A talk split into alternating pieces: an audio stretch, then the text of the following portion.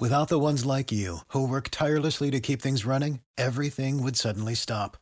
Hospitals, factories, schools, and power plants, they all depend on you. No matter the weather, emergency, or time of day, you're the ones who get it done. At Granger, we're here for you with professional grade industrial supplies. Count on real time product availability and fast delivery. Call clickgranger.com or just stop by. Granger for the ones who get it done. Siempre que vuelves a casa, me pillas en la cocina, empadurnada de harina, con las manos en la masa. Niña, no quiero platos finos, vengo del trabajo y no me apetece pato chino, a ver si me alineas un gazpacho con su ajo y su pepino. Papas con arroz bonito, con tomate, cochifrito, caldereta, migas con chocolate, cebolleta, espinagreta, morteruelo, la con congrelos, bacalao, ají y un poquito perejil. No, no me he vuelto loco ni te has equivocado de podcast. Lo que ocurre es que en este programa hablamos de la enumeración. Esto es, créeme lo que te digo, episodio 82.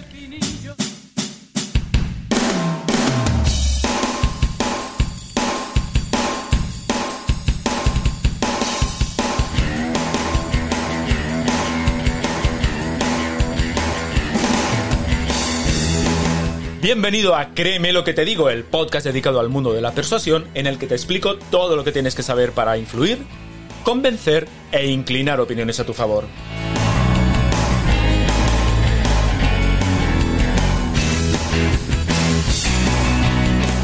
¿Quieres saber cómo ser más convincente? ¿Quieres aprender a debatir y discutir sin conflictos?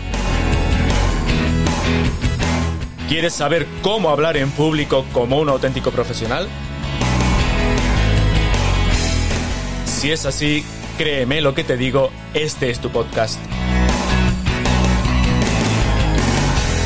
Soy Óscar Fernández Orellana y te voy a acompañar en esta aventura en la que descubrirás los misterios, técnicas y trucos para llegar a ser un auténtico maestro de la persuasión. ¿Estás listo? Comenzamos.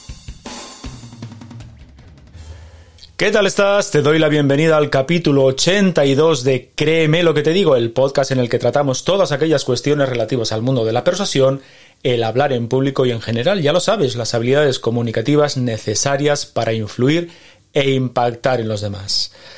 Estoy seguro, seguro de que un gran porcentaje de los oyentes españoles de este podcast de más de 40 años han cantado la canción de la intro mientras la estaban oyendo. Es la canción de un mítico programa de cocina de los años 80, Con las manos en la masa, un programa que presentaba Elena Santonja y que se emitió entre los años 1984 y 1991. La canción está cantada por un entonces casi desconocido Joaquín Sabina y por un dúo llamado Vainica Doble y se hizo hiper popular porque el estribillo es absolutamente pegadizo como has podido comprobar y lo es gracias precisamente al tema del que vamos a um, hablar hoy, la enumeración. Si no, si no habías oído hablar de este programa, te aseguro que es muy, muy difícil encontrar a una persona de mi generación o de la generación de mis padres que no sepan tararear la canción. Así que una vez que, me estoy hundiendo en la miseria por momentos al descubrir lo mayor que soy, vamos con el tema de hoy, que como te he anunciado tiene que ver con un nuevo recurso retórico, la enumeración. Vamos a, situar la cuestión. Como sabes, hace, hace, algunos programas inicié un ciclo dedicado a las figuras retóricas, esos recursos lingüísticos que nos permiten que nuestro discurso cobre una mayor fuerza y un mayor impacto. Inicié este repaso con el grupo de figuras que tienen que ver con dotar de un mayor énfasis sonoro a lo que decimos. Así que en el capítulo 78 hablamos del subgrupo de las repeticiones y aquí incluimos las anáforas, la epífora, el quiasmo, etc. Y en el capítulo 80 hablamos de la descripción y te mostré figuras como la analogía, los símiles o las metáforas. Pues bien, seguimos inmersos en el grupo de figuras retóricas que dotan de énfasis sonoros, pero en este caso vamos a centrar el foco en las enumeraciones y el efecto que provocan en el discurso. Así que, primero de todo, y como persona ordenada que soy, vamos a definir qué es una enumeración. Y la verdad es que no voy a descubrir el Océano Atlántico. Una, enumeración es lo que ya conoces, un listado de cualquier tipo de cosas, de características, de detalles de cualquier asunto, una sucesión de acontecimientos o incluso un listado de platos de cocina como en el caso de la canción de Con las manos en la masa que has, escuchado en el intro del programa. Como, como te puedes imaginar, hay miles, miles de ejemplos de enumeración en los discursos. Valga este fragmento de un discurso de Kennedy que extraigo de la obra de Ricardo García Damborenea, Figuras retóricas y otros ingredientes del discurso político, de la que ya os, he hablado en otros eh, podcasts y que es la principal fuente que utilizo para preparar estos episodios. Dijo eh, JFK lo siguiente. Una generación dispuesta a pagar cualquier precio, soportar cualquier carga, sufrir, cualquier dificultad, eh, dificultad perdón, sostener a cualquier amigo, oponerse a cualquier enemigo. Bueno, pues esto es una enumeración. Eh, seguramente JFK lo dijo mucho mejor de lo que yo acabo de hacer ahora mismo. Otro ejemplo, venga, este discurso de Churchill el 13 de mayo de 1940 en la Cámara de los Comunes. Dice, me preguntáis cuál es nuestra política. Os lo diré, hacer la guerra por mar, por tierra y por aire, con toda nuestra potencia y con toda la fuerza que Dios nos pueda dar. Tercer ejemplo, en este caso de Barack Obama, el 8 de enero de 2008 en su famoso discurso del Yes We Can, en donde dice lo siguiente. Son jóvenes y viejos, ricos y pobres, son negros y blancos, latinos, asiáticos e indios americanos. Son demócratas de Des Moines e independientes de Concord, republicanos de la, Nevada, eh, de la Nevada rural y gente joven de todo el país que nunca había tenido una razón para participar hasta ahora. Como veis, una larga enumeración cuando dice son jóvenes y viejos, ricos y pobres, negros y blancos, etcétera, etcétera, etcétera. Pero no solo se enumeran los discursos, como puedes imaginar, los compositores de canciones también la utilizan. Por ejemplo, Enrique Santos Discépolo, en su famoso Cambalache, dice Hoy resulta que es lo mismo ser derecho que traidor, ignorante, sabio, chorro, generoso o estafador. O, una vez más, el gran Sabina, cuando en Todos menos tú dice lo siguiente nietos de toreros disfrazados de ciclistas, ediles socialistas, putones verbeneros, peluqueros de esos que se llaman estilistas, musculitos, posturitas, cronistas carroñeros, divorciadas calentonas con pelo a lo Madonna. El gran Sabina. Y ahora, si me permites, voy a bajar el nivel porque en vez de Sabina vamos a irnos a una canción que se llama No hay nadie como tú de calle 13. Dice, dice lo siguiente. En el mundo hay gente bruta y astuta, hay vírgenes y prostitutas, ricos, pobres, clase media, casas bonitas y un par de tragedias, hay personas gordas, medianas y flacas, caballos, gallinas, ovejas y vacas, hay muchos animales con mucha gente, personas cuerdas y locos dementes. Y me vas a perdonar por el, eh, por el bajón de nivel artístico, pero a la hora de poner ejemplos no todo van a ser maestros de la canción. La cuestión, en este caso, es entender para qué sirve la enumeración, qué efectos tiene en el discurso y sobre todo en el oyente, que al fin y al cabo es lo que cuenta. Así que fundamentalmente la enumeración dota de ritmo al discurso. Es como, eh, pues como si le diese un empujón rítmico y al hacerlo le imprime énfasis y contundencia. Solo hace falta que pienses nuevamente en los ejemplos de canciones que acabas de escuchar para darte cuenta de lo que digo. Por otro lado, las enumeraciones también sirven para ordenar el discurso o el contenido de lo que, de lo que estamos expresando cuando decimos primero tal cosa, segundo tal otra y en tercer lugar esto, también estamos enumerando. Así que, como ves, la enumeración no es algo forzado en el lenguaje, es más bien todo lo contrario, es un recurso que todos utilizamos constantemente. Y quiero hacer especial hincapié en la idea de ordenar el discurso porque el orden es imprescindible para persuadir. Al ordenar el contenido permitimos que sea más fácil de seguir por el oyente y lo que es fácil de seguir es más fácil de comprender y, a su vez, lo que es fácil de comprender es más convincente. Así que todo el esfuerzo que hagamos para ponérselo fácil al, al oyente irá en beneficio de nuestra capacidad para convencer. Vamos a continuar con las enumeraciones hablando de los tipos que hay. Lo voy a poner muy fácil. A grandes rasgos podemos establecer dos grandes grupos, las enumeraciones simples y las enumeraciones complejas o distribuidas. Ya verás que es muy sencillo. ¿Qué es una enumeración simple? Pues es aquella que únicamente explicita los elementos que la persona quiere mostrar, es aquella que en la que las palabras indican las partes de un todo. Por ejemplo, si digo que los ingredientes de una paella son 400 gramos de arroz bomba, un kilo de pollo troceado, 500 gramos de conejo troceado, 200 gramos de judías verdes, 100 gramos de garrofo fresco, 100 gramos de tomate troceado, 6 cucharadas de aceite de oliva, unas hebras de azafrán, pimentón rojo molido, una ramita de romero y sal, estoy realizando una enumeración simple. Por cierto, no pienses que me lo sé de memoria, no, no pienses que me sé de memoria los ingredientes de la paella, lo estoy leyendo de una web ahora mismo. O por ejemplo, si digo, ¿cuáles son los pasos para desmontar el argumento de una persona? Primero, identificar concretamente aquello que se quiere refutar. Segundo, criticar aquello que crees que no es correcto del argumento del oponente. Y tercero, explicar por qué la crítica que acabas de realizar refuta el argumento de interlocutor. Esto también es una enumeración simple. Pasemos al segundo tipo de enumeración, cuando una enumeración es compleja o distribuida. También es muy sencillo, ya lo verás. Es compleja cuando a los términos de la enumeración le añadimos algún tipo de información más.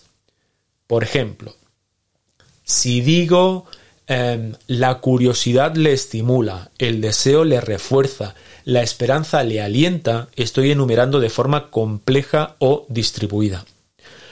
O, por ejemplo, si manifiesto que Cristiano Ronaldo es el mejor jugador del mundo porque tiene potencia de 100 cañones, remata cualquier cosa que se le ponga por delante y tiene el carácter ganador de los grandes campeones de la historia, estoy enumerando de forma compleja.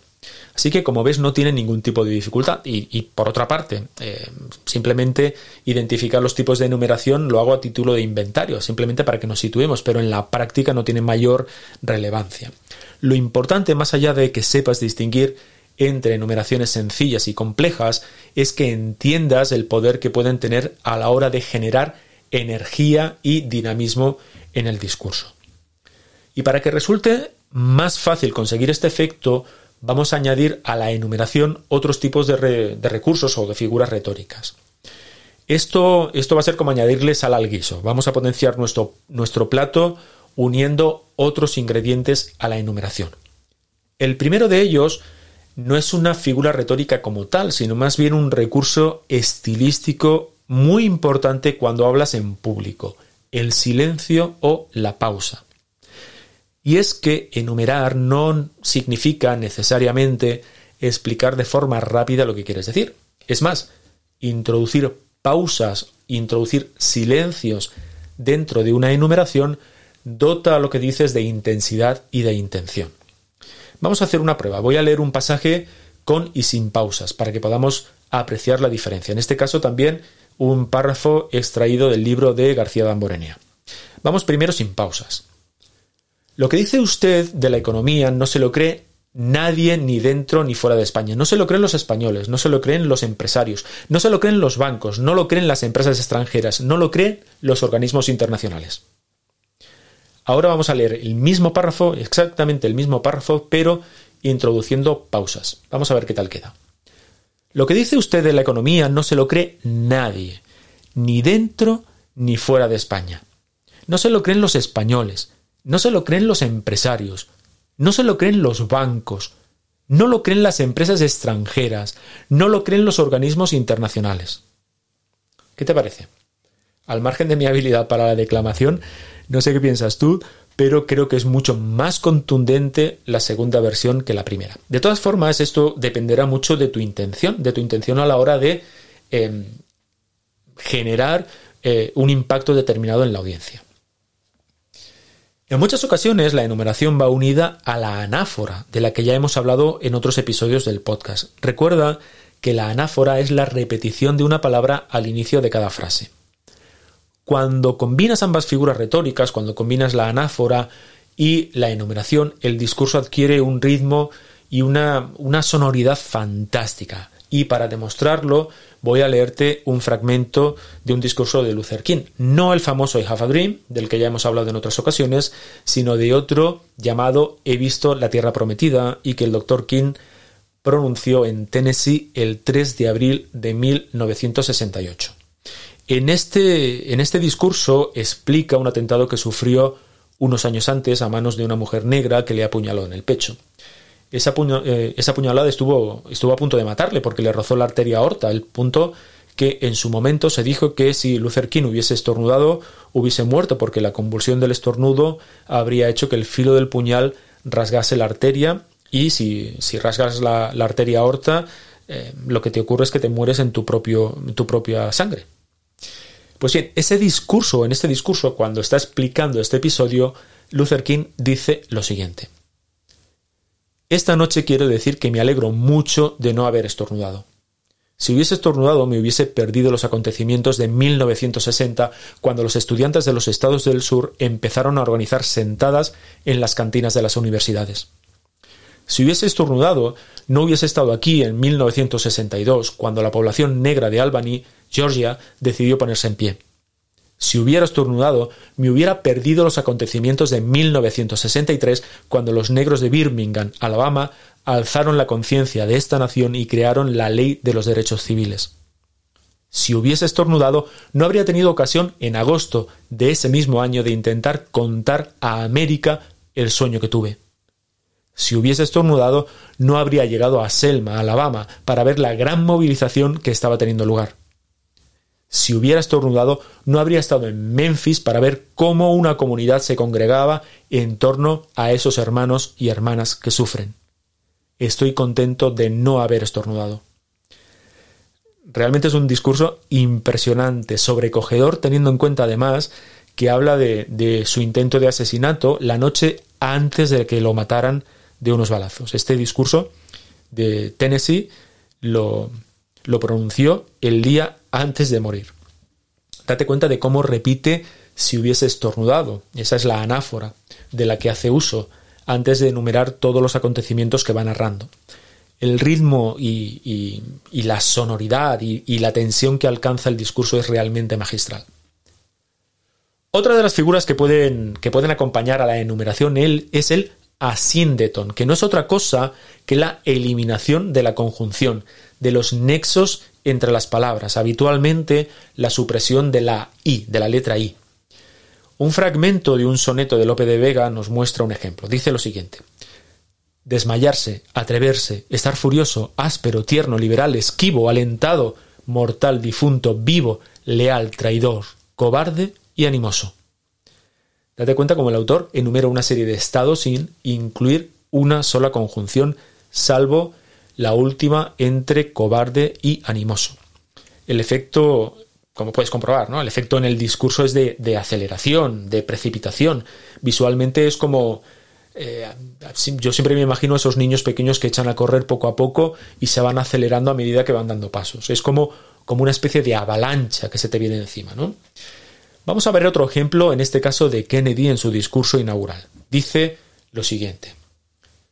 Todas las naciones han de saber, sean o no amigas, que pagaremos cualquier precio, sobrellevaremos cualquier carga, afrontaremos cualquier dificultad, apoyaremos a cualquier enemigo y nos opondremos a cualquier enemigo para, para garantizar la supervivencia y el triunfo de la libertad.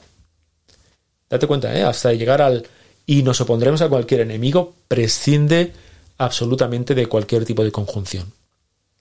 Otro ejemplo, venga, en este caso de Napoleón cuando se dirige a sus tropas. Dice lo siguiente.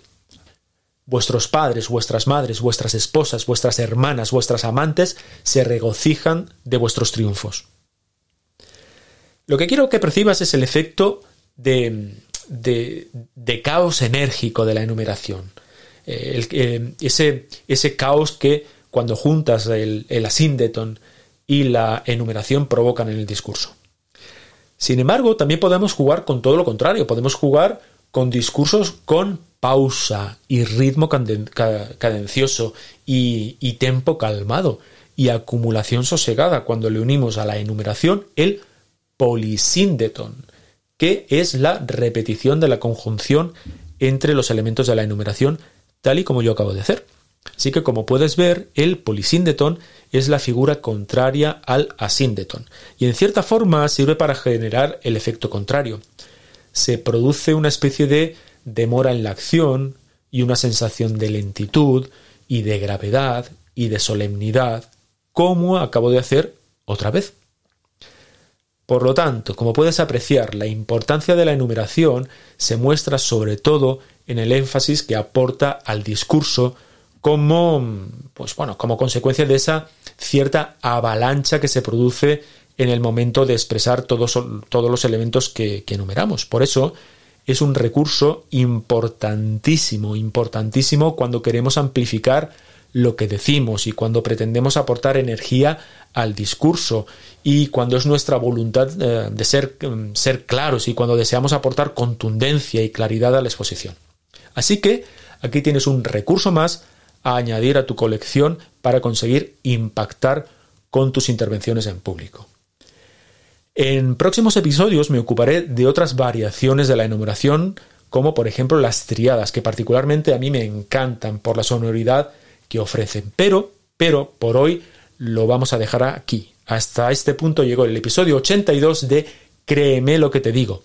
Como siempre te digo, ojalá haya conseguido despertar tu interés, ojalá lo pruebes y desde luego, ojalá que te resulte útil, porque ese es el, el verdadero objetivo de este podcast. Ah, y si tienes eh, bien regalarme cinco estrellas en Apple Podcast o un me gusta en la plataforma desde la que me escuches, te estaré muy, pero que muy agradecido. Por mi parte, nos escuchamos dentro de 15 días en el episodio 83 de Créeme lo que te digo. Hasta entonces, hazme un favor. Sé convincentemente feliz. Hasta luego, persuasores.